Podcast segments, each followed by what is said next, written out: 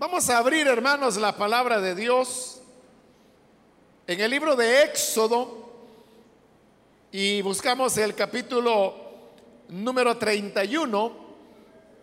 Los días miércoles estamos estudiando el libro de Éxodo, versículo a versículo, y en esta oportunidad corresponde iniciar el estudio del capítulo 31, que es un capítulo corto.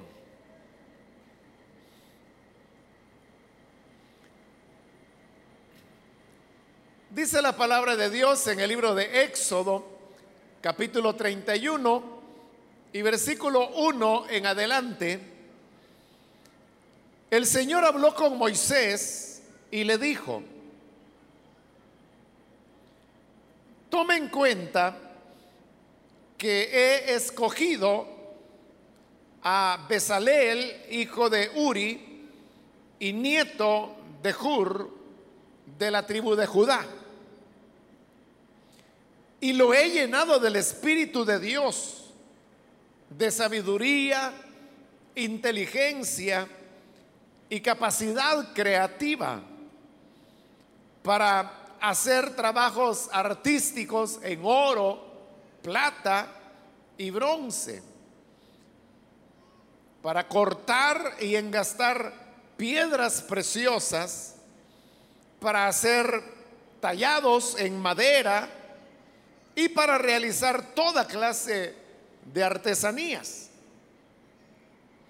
Además, he designado como su ayudante a Oiliab,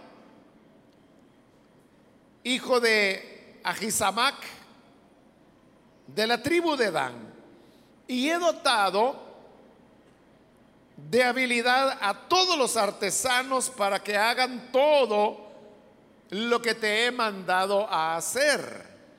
Es decir, la tienda de reunión, el arca del pacto, el propiciatorio que va encima de ella, el resto del mobiliario de la tienda, la mesa y sus utensilios, el candelabro de oro puro y todos sus accesorios el altar del incienso, el altar de los holocaustos y todos sus utensilios, el lavamanos con su pedestal.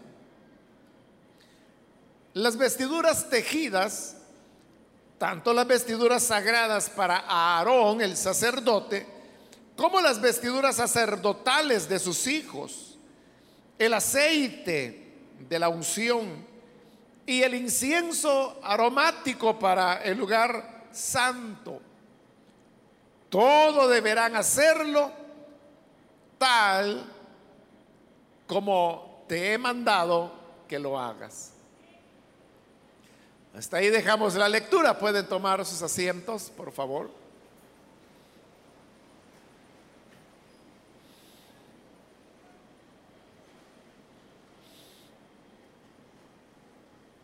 En los capítulos anteriores hemos estado estudiando las instrucciones que Dios le entregó a Moisés para poder construir el tabernáculo, sus muebles, las vestiduras sacerdotales, el aceite de la unción y el incienso que habría de utilizarse en el lugar santo tal como acabamos de leerlo ahí. Pero una vez recibidas todas estas enseñanzas, Dios le dice a Moisés que él ya tenía preparados los hombres que se habrían de encargar de elaborar todo lo necesario, los muebles, las cortinas, lo que llevaba piedras preciosas, pues piedras preciosas, las vestiduras sacerdotales, lo que había que hacer en oro, en plata, en bronce. Y Dios le dice que él había escogido a un hombre de la tribu de Judá que se llamaba Besalel. Y al mismo tiempo le menciona de otro hombre que era de la tribu de Dan, que habría de ser el ayudante de Besalel. Este ayudante se llamaba Aholiab. Entonces, Besalel y Aholiab eran los artesanos que habrían de elaborar todos los componentes para luego poder eh, armar el tabernáculo. Y eso es lo que va a continuar. Algunos capítulos más adelante es la narración de cómo Besalel y Aholiab fueron haciendo cada uno de los elementos y los hicieron tan acorde a las instrucciones que Dios había dado, que como le dije ya en su oportunidad, se vuelve a repetir todas las instrucciones que Dios le había dado a Moisés, porque tal como eran las instrucciones, así estos artistas fueron elaborando cada uno de los elementos del tabernáculo, con los materiales que Dios había dicho, con las medidas que Dios había dicho. Y cuando ya todo está preparado, entonces viene ya como una tercera ocasión que es ya cuando se comienza a armar el tabernáculo hasta que éste queda terminado, la gloria de Dios desciende sobre el tabernáculo y así es como termina el libro de Éxodo. Ahora, es interesante, hermanos, que la habilidad y la creatividad, la creatividad artística que tenía tanto Besalel como Aholiab y otros, porque ellos realmente eran como los que iban a dirigir la obra. Pero había otras personas que habrían de trabajar bajo la dirección de ellos en la manufactura de todos los componentes del santuario. Y todos ellos, como hemos leído ahí, tenían muchas habilidades. Vea que lo que en la actualidad son oficios diferentes, ellos los hacían todo. Por ejemplo, en el versículo 4, donde está hablando de Besalel, dice que él podía hacer trabajos artísticos en oro, plata y bronce.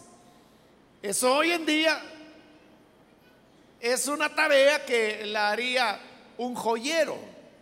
Porque el joyero es el que trabaja con oro, plata y tal vez pues también el bronce. Pero luego después de eso dice el versículo 5 que también tenía capacidad para cortar y engastar piedras preciosas. El hecho de cortar las piedras preciosas, eso es todo un arte, hermanos, que lo fue en la antigüedad y lo sigue siendo ahora. Los diamantes, por ejemplo, se encuentran en bruto en la naturaleza y normalmente son piedras o sea, son diamantes, ¿no? Pero su forma e-, es bastante rústica. Entonces, para poderles dar una forma que se pueda utilizar en joyería, el diamante tiene que ser cortado. Pero para cortar un diamante, eso es un arte. Porque la persona primero tiene que estudiar la piedra de diamante y por los estudios que la persona ha desarrollado, sabe a dónde se puede cortar y a dónde no se puede cortar. Porque un golpe mal dado que se le dé puede triturar totalmente la piedra y el diamante se pierde. O sea, lo que van a quedar son astillitas que se pudieran utilizar para adornitos, en brazaletes, cosas así, ¿no? Pero se pierde el gran valor que el diamante tenía al ser una sola pieza. Y por eso es que antes que la piedra sea cortada, en la mente del cortador, él ya tiene definido lo que se puede hacer y lo que no se puede hacer. Él puede decir, vaya, mire, de esta roca, el diamante más grande que se puede obtener es de estas y de estas dimensiones, que puede tener ocho caras, 24 caras, 36 caras, dependiendo cómo es cada piedra. Entonces cuando el propietario dice, bueno, está bien, córtelo así. Entonces el corte del diamante se hace con piezas de madera. Es decir, e, el diamante se coloca sobre una mesa firme y el cortador toma piezas de, madera que son como reglas, pero de una madera muy fuerte, muy sólida. Porque el diamante es uno de, de los materiales más duros que existen en la naturaleza. Pero mire qué curioso, con madera lo cortan. Entonces colocan la piedra y colocan esa como regla de madera encima, pero esa regla tiene que estar colocada en el punto exacto, en el ángulo exacto, con la inclinación correcta, para no echar a perder la piedra. Y cuando ya la pieza de madera está colocada, entonces toman una especie de martillo y entonces viene el golpe, es un solo golpe. Pero ese golpe tiene que ser dado con precisión, con firmeza. No puede ser demasiado fuerte porque va a echar a perder la piedra, ni demasiado suave como para astillarla. Es decir, todo tiene que ir muy calculado. Y entonces viene el artista que trabaja la piedra golpea y entonces corta el diamante justo donde él quería. Pero ese es un corte. Luego habrán de venir otro y otro y otro, dependiendo cuántas caras el diamante va a tener. Pueden ser 64, 80 golpes que hay que darle, hasta que finalmente queda el diamante ya cortado. Y eso se puede utilizar dependiendo del tamaño, ¿no? para un anillo, para un pendiente. Si es muy grande, puede ser para una corona de uno de los pocos reyes o reinas que quedan, o simplemente para colección o para exposición en un museo, etcétera. Es un oficio totalmente aparte. Pero además de eso, él no solamente hemos dicho que podía trabajar el oro y la plata, lo cual dijimos era una cuestión de joyeros. También podía cortar las piedras, que esa es una cosa diferente totalmente.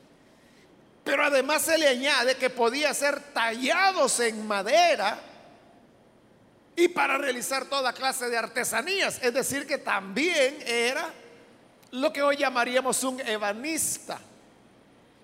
Por eso le digo, todas las cosas que ahí se mencionan hoy son oficios diferentes.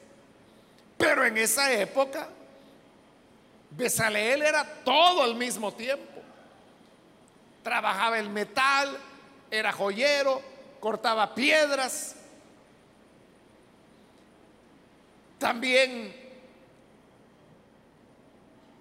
hacía obra de ebanistería Y aunque no se menciona, también ellos son los que van a hacer las vestiduras sacerdotales. Es decir, que eran una especie como de desastre, ¿verdad? Solo que de algo mucho más fino. Pero lo interesante, hermanos, de todo esto es que estas habilidades artísticas que estos hombres tenían, no solo Besalel y a Oliab, sino que los demás que también les iban a ayudar, Dios es bien claro. Cuando dice en el versículo 3, lo he llenado del Espíritu de Dios, de sabiduría, inteligencia y capacidad creativa. Cuando nosotros, hermanos, conocemos a un artista y conocemos su obra sobre todo, ¿no? Uno puede decir, bueno, el que va a ser artista ya trae, ¿no? El que va a ser músico es que ya trae. El que va a ser escritor, ese ella trae. El que va a ser un gran cantante, ese ella trae. El que será un pintor, ya trae. Y así decimos, la persona ya trae. Pero aquí lo que se nos está diciendo es que es el Espíritu de Dios el que les da sabiduría, inteligencia, y la capacidad creativa, es decir, la capacidad artística.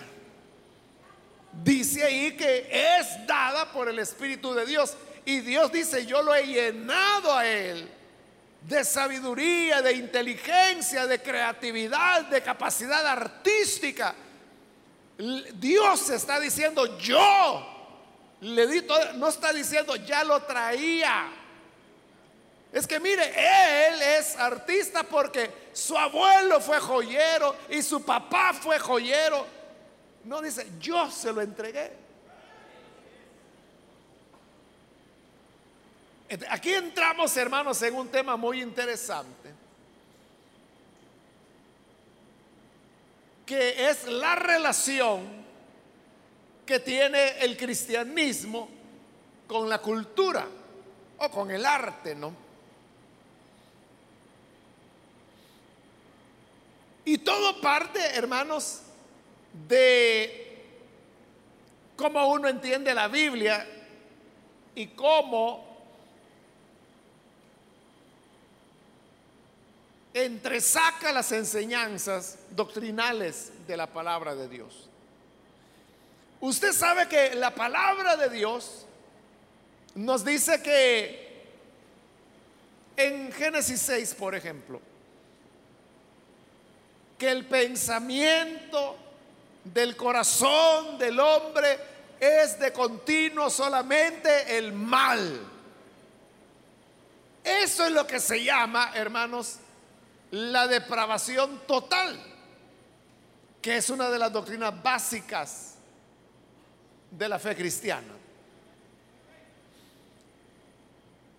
La doctrina de la depravación total enseña que el hombre, el ser humano, es capaz de hacer mal ilimitado, aunque no lo haga todo. Depravación total no significa que la persona sea todo lo malo, todo lo mala que puede ser, pero sí significa que tiene la capacidad de llegar a hacerlo.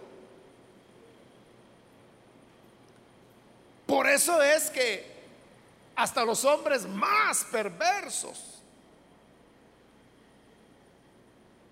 tienen elementos o áreas, aspectos de su vida en donde no son tan malos. Por ponerle un ejemplo fuera acá de nuestro país, Ahí tiene a este famoso narcotraficante colombiano, Pablo Escobar Gavidia. Pablo Escobar era un criminal, ¿no? Mató a miles de personas. Colocaba coches bombas en las ciudades. O sea, él era cruel. Aparte que toda esa crueldad respondía a su interés de enviar droga hacia los Estados Unidos, lo cual lo hizo millonario. Entonces, Pablo Escobar era un hombre despiadado, criminal, insensible. Él sabía que si colocaba un coche bomba en el centro de Bogotá, que lo hizo muchas veces, él sabía que no solo iban a morir aquellos a quienes el bombazo iba dirigido, iban a morir muchas personas inocentes, pero no le importaba. Ni le dolía el corazón por hacer eso. Bueno, de hecho, uno de los bombazos que de los coches, bueno, no eran coches, eran camiones bomba que él utilizaba, era una cosa terrible.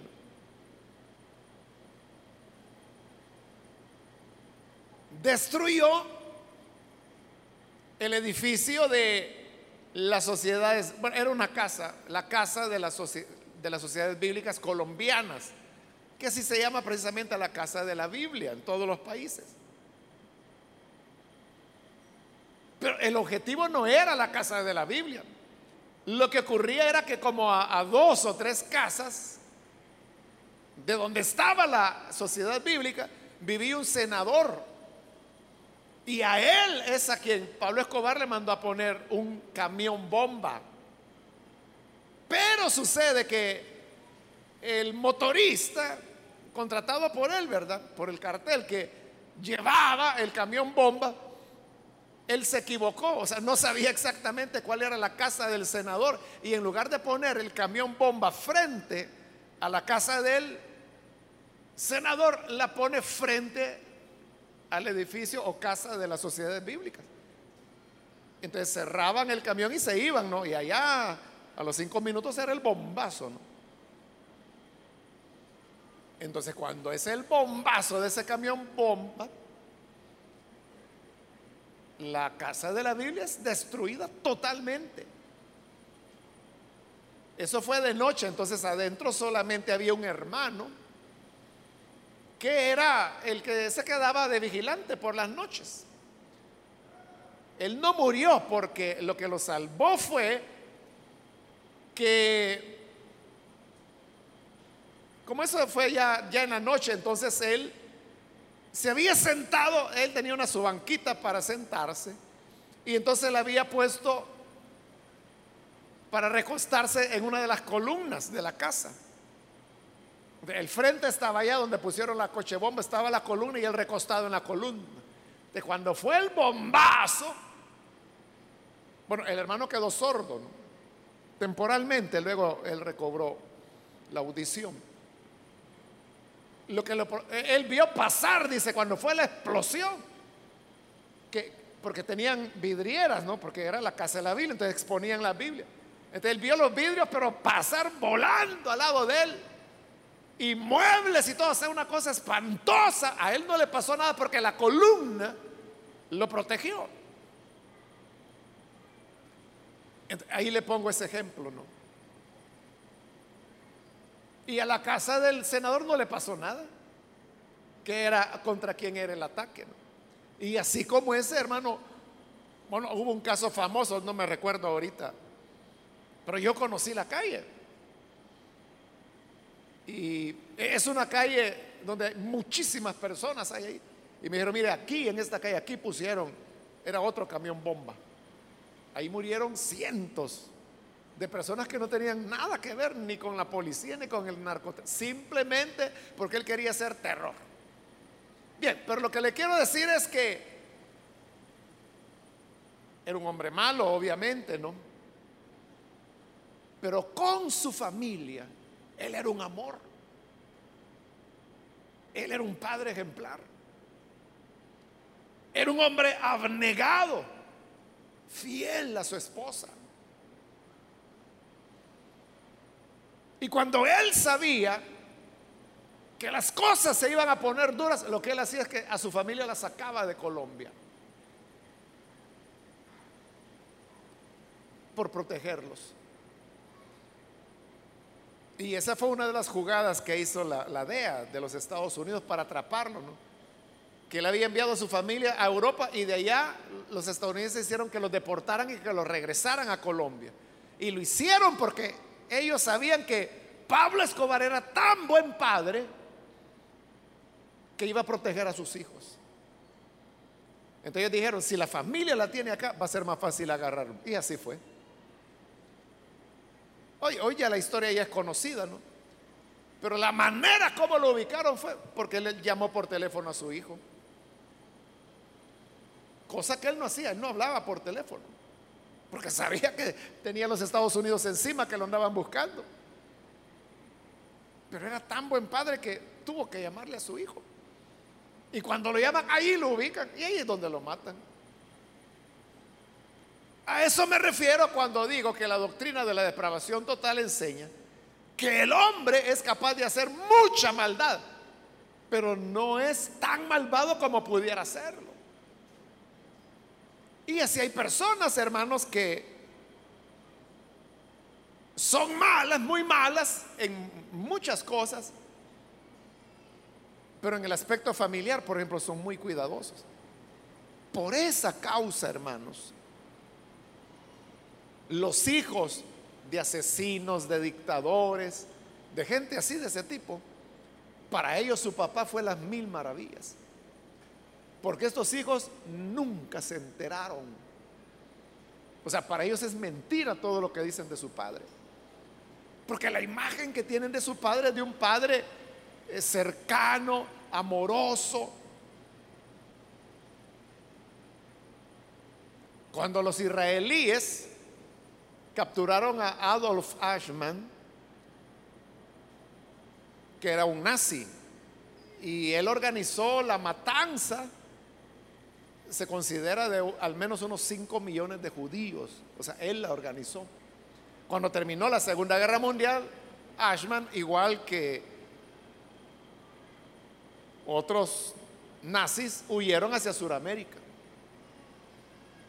Entonces Ashman va a Sudamérica, me parece que Argentina, si mal no recuerdo, es que, que llega, y el Mossad, que es el, el aparato de inteligencia israelí, comienza a buscarlo y a buscarlo y a buscarlo. Sabían que estaba en Sudamérica, pero no sabían dónde. Ahí por los años 60 lo ubican. Y saben que él vivía cerca, la casita de él estaba cerca, él se había cambiado nombre, obviamente, ¿no? Cerca de la línea del tren, de donde pasaba la línea del tren. Entonces, el Mossad ya tenía meses que lo había ubicado y estaban estudiando su rutina, a qué hora salía, a qué hora entraba, y tenían telescopios y lo veían en la casa. ¿Y sabe qué hizo dudar? a los israelíes, a los del Mossad, que cuando lo veían por el telescopio, veían que él con sus hijos era un amor. Era muy cariñoso, jugaba con ellos y lo estaban observando desde la distancia, pero lo estaban observando. Entonces decían, no, no puede ser.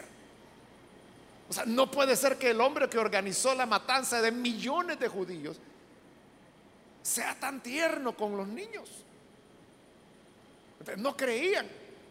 Bueno, pero todo, todo el aparato de inteligencia y el seguimiento que le habían dado indicaban que era él.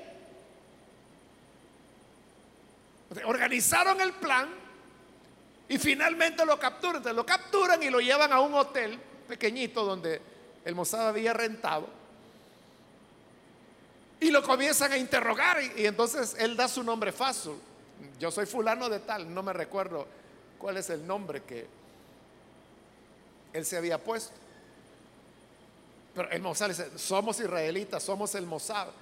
Sabemos que usted es Adolf Ashman, díganos la verdad. Y no, no lo quería decir. Pero ellos sabían que Adolf Ashman tenía una cicatriz en el cuerpo. Le dije, mire, si no nos dice la verdad, lo vamos a desnudar. Y como no quiso decirlo, le quitaron la ropa y ahí tenía la. Ellos todavía estaban con la duda, ¿será o no será? Porque ya habían pasado décadas, ¿verdad? Ya estaba más viejo, había perdido el cabello, ya usaba lentes. Y más que lo habían visto tan amoroso, tan padre tierno con sus hijos que dudaban, será, no puede ser que el criminal sea así. Pero cuando descubren la marca en su cuerpo, ya ya no había duda. Y cuando ya no había duda, él se lo dice, sí, yo soy. Yo soy Adolf Eichmann.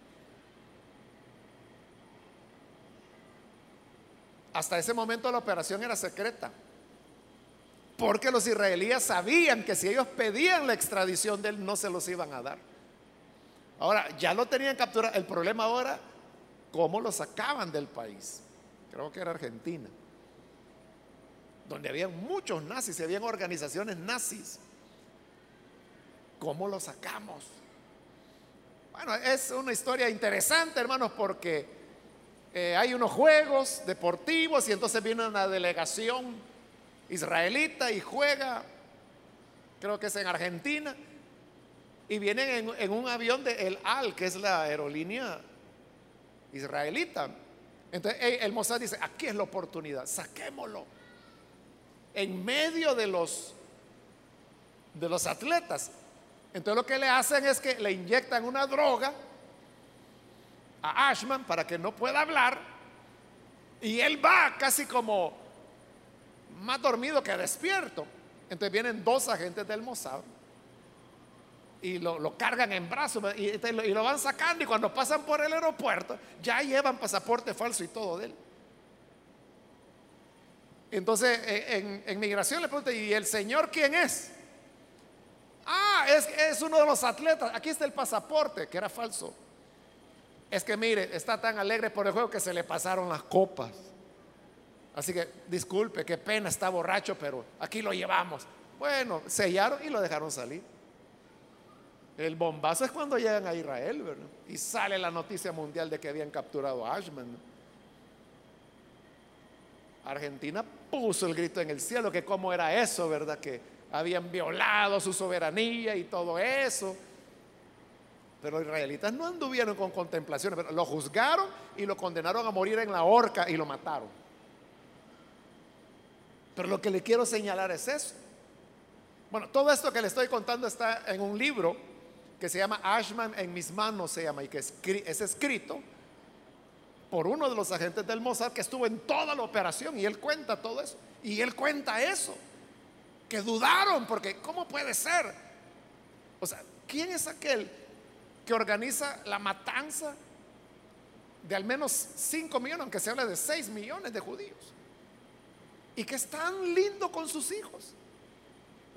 Ellos dijeron, no puede ser, pero él era. Él era y es famoso cuando está siendo juzgado. En Israel allá lo juzgan y el juez israelita viene y le pregunta, ¿y usted por qué organizó la matanza de tantos judíos? ¿Usted no pensó en los niños? ¿No pensó en las mujeres que iban a ser asesinadas por su decisión? Y décadas después de haber ocurrido esos hechos, él responde, es que solo eran judíos. Es decir, su mentalidad no había cambiado. Es que solo eran judíos. ¿Qué importa que fueran niños? Que no eran judíos. O sea, en su mentalidad él seguía pensando que todos los judíos tenían que ser muertos por ser judíos. Con manganas lo ahorcaron. Él solito se incriminó. Aparte, pues que tenían toda la evidencia que demostraba que él era culpable. Entonces, el hombre puede ser muy malo pero nunca va a ser todo el mal que puede. Le estoy dando estos ejemplos para que podamos entender lo que es la doctrina de la depravación total. Entonces, si el hombre, como dice la Biblia, su pensamiento de continuo es solamente al mal, ¿cómo es que puede hacer ciertas cosas buenas como las que he mencionado? Y si Pablo dice que no hay justo ni aún uno, Eclesiastés dice, cada hombre proclama su propia verdad, pero hombre de verdad, ¿quién lo hallará? Es decir, no hay nadie bueno, no hay justo, ni aún uno. Todos, todos se descarriaron, dice la Biblia. Veneno de serpiente hay debajo de su lengua. Es decir, si el hombre es eso, una serpiente venenosa, y no hay justo ni aún uno, ¿cómo es que el hombre puede hacer ciertas cosas buenas si en él solo hay maldad? La respuesta es lo que se llama la gracia común de Dios. Y se llama así porque la gracia de Dios se divide en dos, o se manifiesta de dos maneras. Lo que se llama la gracia especial. La gracia especial es para sus elegidos, los que Él eligió para vida eterna. Y en la gracia especial, Él nos regala el arrepentimiento, la fe, el nuevo nacimiento, la nueva creación, el Espíritu Santo, el perdón de pecados, nos adopta como hijos, el Espíritu mora en nuestro cuerpo, somos renacidos, nos pone un corazón de carne, es decir, somos salvados. Esa es la gracia especial, que es para los escogidos solamente, por eso se llama especial. Pero la otra es la gracia común y es común porque Dios la da por igual a escogidos y a no escogidos. O si se quiere decir de otra manera, a creyentes y a incrédulos. la gracia común de Dios es aquello que Dios hace para refrenar la maldad del ser humano. Porque si Dios no refrenara la maldad del ser humano, ¿a dónde llegaríamos, hermanos? Oiga, si existiendo la gracia común de Dios que frena el pecado del hombre, mire cómo estamos. Vea cómo estamos. Nuestro país es una muestra, ¿verdad? Matanzas, amenazas, violencia y eso que hay una gracia común de Dios. Y si no lo hubiese, sería espantoso, ¿no? a través de la gracia común, Dios busca limitar, limitar el pecado de los seres humanos. ¿Y a través de qué lo hace? Porque la gracia especial, que es para los escogidos, ya dijimos, Básicamente es a través de la palabra y la acción del Espíritu Santo que genera una nueva creación. Pero con la gracia común, que es hasta para ateos, ahí qué es lo que opera. Hay varios elementos de la gracia común de Dios. Un elemento es, por ejemplo, el trabajo. El trabajo. Usted sabe que la persona que no trabaja que es un vago. Ese se vuelve vicioso y criminal. Pero el que trabaja, ese tiene su mente ocupada en otra cosa. Él, ese puede ser un hasta ateo, como le digo. Pero si trabaja, el trabajo le retiene de hacer tanto mal como pudiese hacer. Otro elemento de la gracia común de Dios es la conciencia que Dios ha colocado en el hombre. Y que yo se lo voy a traducir, para no alargar mucho esto, en lo que nosotros llamamos el qué dirán. La gente quisiera hacer mucha maldad, pero no la hace porque piensa qué dirá mi familia? ¿Y qué va a decir mi mamá? ¿Y qué van a decir los vecinos? Eso detiene a muchas personas. Quizás muchas mujeres quisieran tener tres, cuatro, cinco amantes. Pero entonces dice, entonces la gente van a pensar que yo soy una prostituta. Eso lo refrena. Eso la refrena. Otro elemento de la gracia común de Dios es el Estado, el gobierno. Porque cualquiera diría, no, yo no voy a ser tonto, yo voy a ver a quién le robo y con eso voy a vivir. Pero luego piensa, pero si me agarran, voy a ir a parar a la cárcel. Mejor no, eso lo detiene. Ahí el Estado está obrando como una expresión de la gracia común de Dios para refrenar, para frenar el pecado del ser humano. Y aquí llego donde quería llegar. Otro elemento de la gracia común de Dios es la cultura.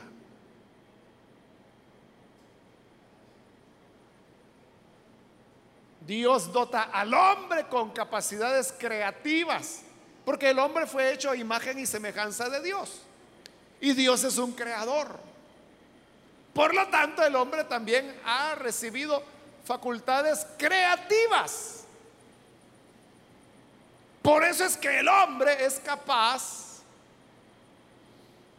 de pintar, de hacer poemas, de hacer música, de hacer escultura, de hacer arquitectura, de tomar fotografías.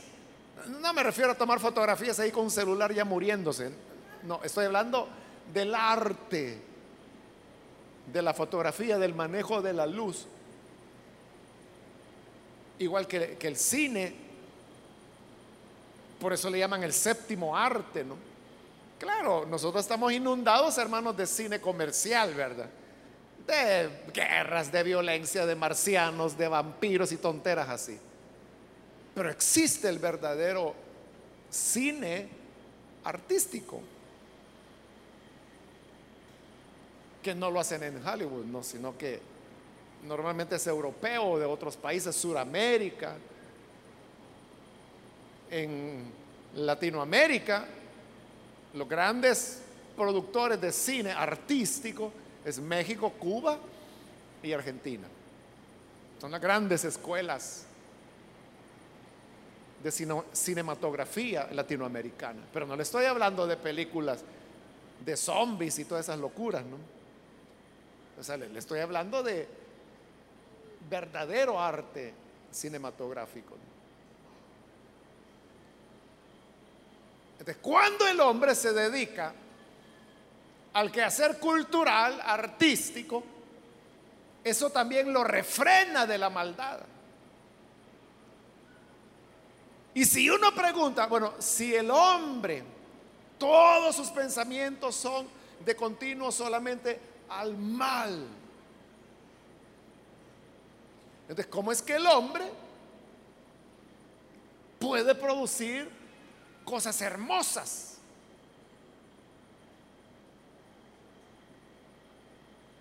No sé si usted ha escuchado o leído en alguna ocasión un poema de Rubén Darío que se llama Marcha Triunfal. Y si usted le pone atención, se va a dar cuenta que está hablando de la segunda venida de Cristo.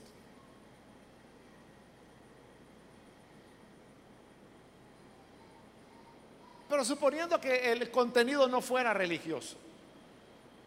Cualquiera, hermano, descubre la belleza que hay en una obra literaria, de cualquier género que sea, o, lo que es más fácil para nosotros, la música. Es raro la persona que dice, no, a mí no me gusta la música. Cada quien tenemos nuestras propias preferencias del género de música que nos gusta. Hay gente que le gusta el trío, a otro le gusta la balada, a otro le gusta el jazz, a otro le gusta el rock. Simplemente es cuestión de géneros musicales y de gustos. Pero la gente siente un agrado.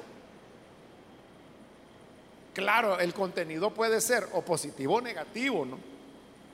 Porque hay música que habla de machismo, de adulterios, cosas así, ¿verdad?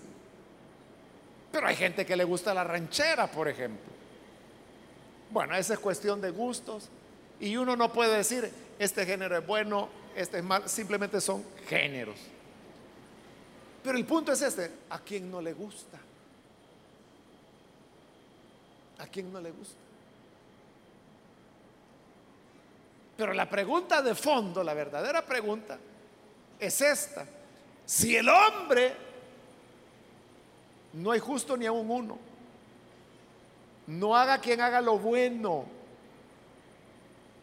sus pensamientos son de continuo solamente el mal. Si el hombre es tan malvado, porque está totalmente depravado, ¿cómo es que puede producir cosas hermosas? Le pongo el ejemplo de la música porque es con lo que estamos más relacionados. Si nuestra gente fuera un poquito más educada, podría disfrutar una obra literaria, podría disfrutar una pintura, podría disfrutar la arquitectura de un edificio. Pero como nuestra educación es un desastre en el país, la gente no tiene la capacidad de poder disfrutar esos elementos, las expresiones artísticas, el teatro y tantas otras expresiones que hay. Pero ¿de dónde sale eso? ¿De dónde sale esa, e, esa belleza, esa hermosura? Aquí tenemos la respuesta. Dios dijo, mira, ahí está Besalel. Lo he llenado del Espíritu de Dios, de sabiduría, inteligencia y capacidad creativa. ¿De dónde salía la capacidad de Besalel para ser un artista? Dice Dios, yo se la di. Recuerde que aquí Israel va saliendo de Egipto. Lo cual significa que Besalel y Aholiab en Egipto también habían sido esclavos, pero esclavos artesanos. Y no crea que allá hacían muebles para la obra de Dios. Trabajaban para los egipcios. Y las piedras preciosas quizás era para un ídolo. Y a saber cuántos ídolos hicieron.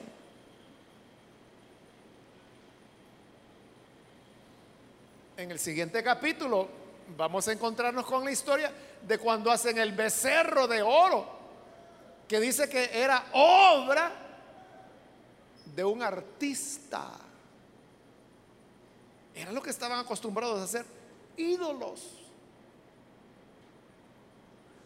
Pero ahora que dice Dios, ellos van a hacer el tabernáculo. Y ahí está la lista.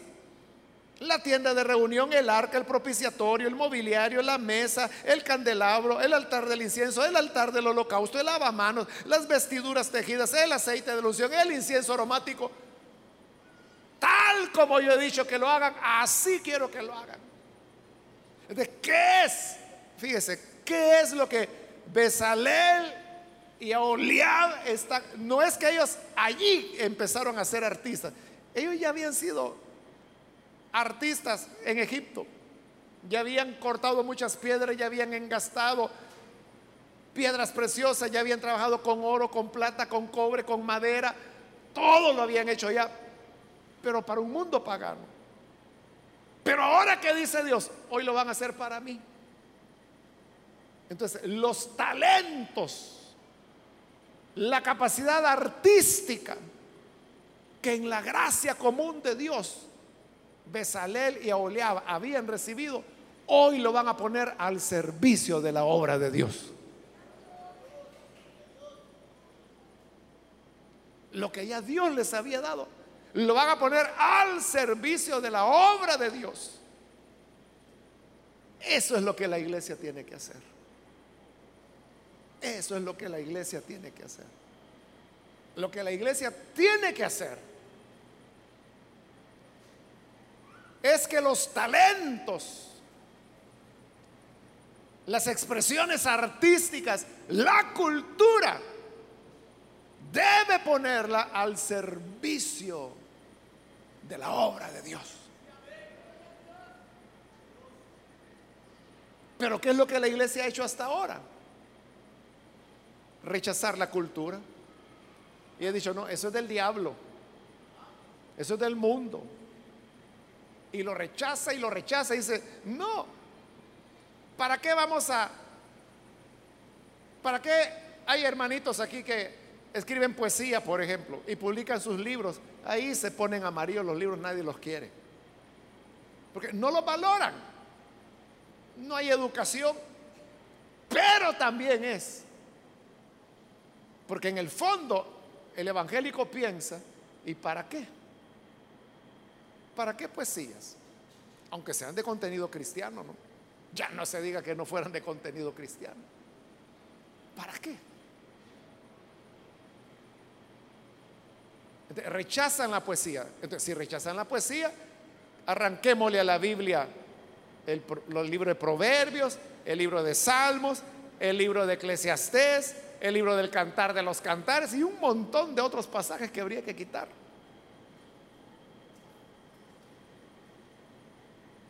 Pero al contrario, lo que hay que hacer es que todas las expresiones artísticas, hacer lo que Besalel y a hicieron ponerlo al servicio de Dios. Qué bueno, hermanos, si nuestros jóvenes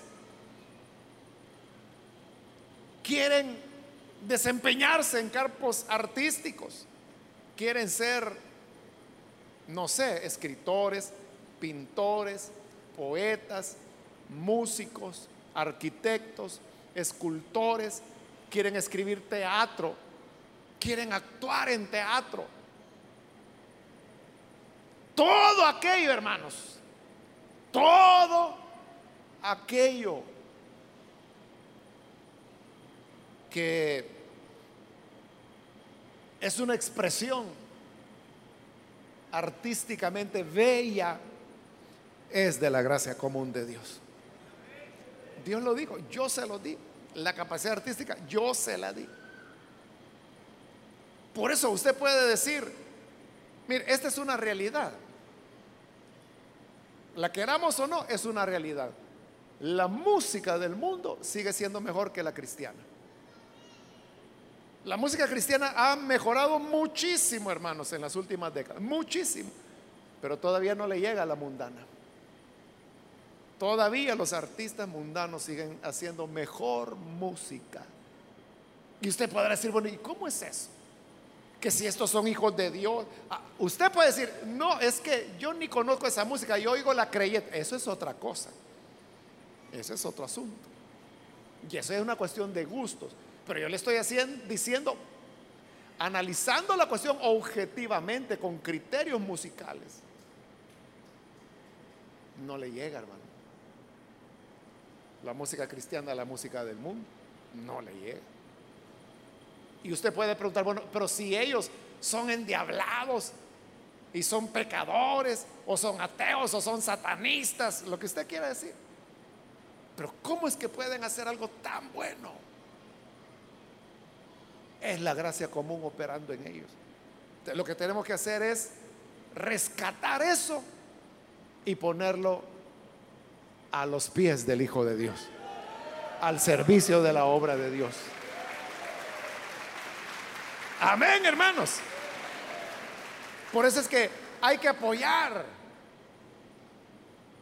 a los que hacen música y, que quieren continuar. Estudiando y aprendiendo. Adelante. Para que lleguen a ser grandes artistas y como grandes artistas, entonces puedan darle la gloria a Dios.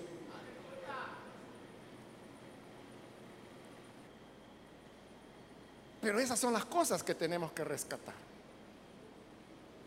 Esos son los elementos que es, lo grande, es la maravilla de Dios. Usted sabe que la música no la creó el diablo. La música Dios la ideó. Así dice en Ezequiel. Que en la creación dice que habían flautas, que habían tamboriles, habían instrumentos musicales. Dios creó la música y el hombre ni soñaba con ser creado.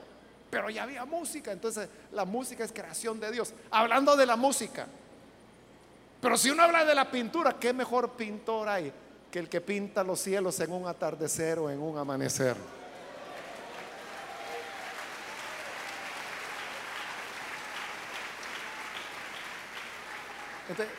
¿De dónde viene el arte, la capacidad de crear? Es la gracia común de Dios.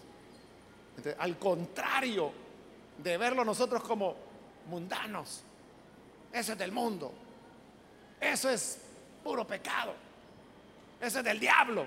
¿Cómo va a ser del diablo si es la gracia común de Dios? En lugar de eso, deberíamos cultivarlo y ponerlo al servicio de la gracia de Dios. Amén, hermanos. ¿Qué es lo que Besalel hizo? A saber a cuántas egipcias le había hecho aritos, collares y todas esas cosas. A saber cuántos muñecos había hecho de Ra y de los dioses que tenían los egipcios.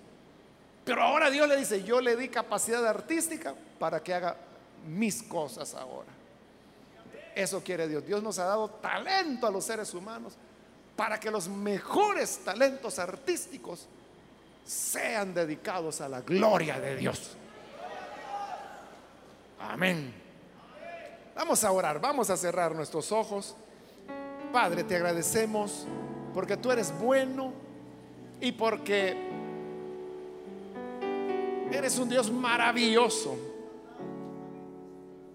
que ha dado tantos talentos y tanta creatividad al ser humano. Y ahora nosotros sabemos que como iglesia, nuestra responsabilidad es traer esos talentos a tu presencia, rendirlos por completo a ti. Cambia a estas personas que se entregan en este día, aquí en este lugar y que también lo están haciendo por televisión, a través de las emisoras de radio, por todos aquellos medios que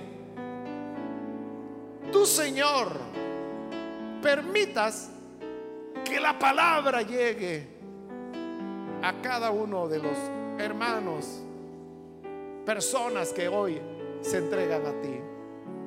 Gracias te damos, Señor, por tu gran amor, por Jesucristo nuestro Salvador. Amén.